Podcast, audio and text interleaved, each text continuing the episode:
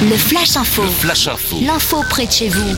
Bonjour à tous, Menton Actu, ce qu'il ne fallait pas rater aujourd'hui, les informations en audio du bassin mentonais sur Radio Topside. Suite au décret publié au journal officiel le 3 avril précisant les mesures visant à lutter contre l'épidémie de Covid-19, de nouvelles règles régissent sur les marchés couverts ou de plein air. Ainsi, la vente de produits non alimentaires n'est plus autorisée à l'exception de la vente de plantes, fleurs et graines. Cela n'a pas de conséquences sur les halles de Menton et sur les étals situés autour. En revanche, l'extension du marché du samedi ne pourra plus se tenir.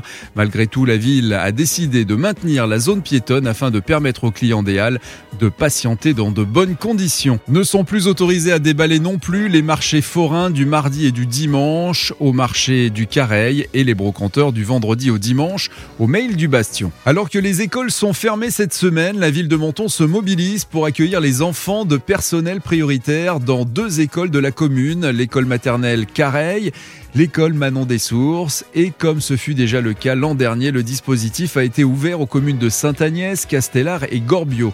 Les parents s'étaient préalablement inscrits auprès des directeurs d'école de leurs enfants en fournissant des attestations assurant qu'ils étaient tous les deux mobilisés pour lutter contre la pandémie de Covid-19.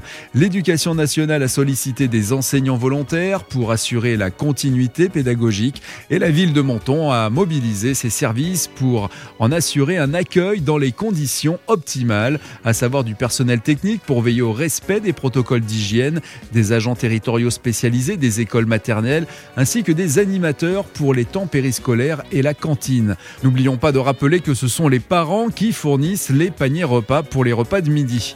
Rappelons que ce dispositif est réservé aux enfants des professions prioritaires selon les critères établis par le ministère de l'Éducation nationale et de la jeunesse, professionnels de santé, forces de sécurité intérieure. Zest, le réseau de transport de la communauté de la Riviera française vous informe que la navette électrique du centre-ville de Menton est absente cette semaine dans le cadre de sa révision annuelle.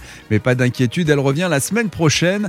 Un autre minibus la remplace pendant son absence. Radio Topside, la première web radio de la Côte d'Azur. Votre radio de proximité à Menton. Plongez au cœur de la musique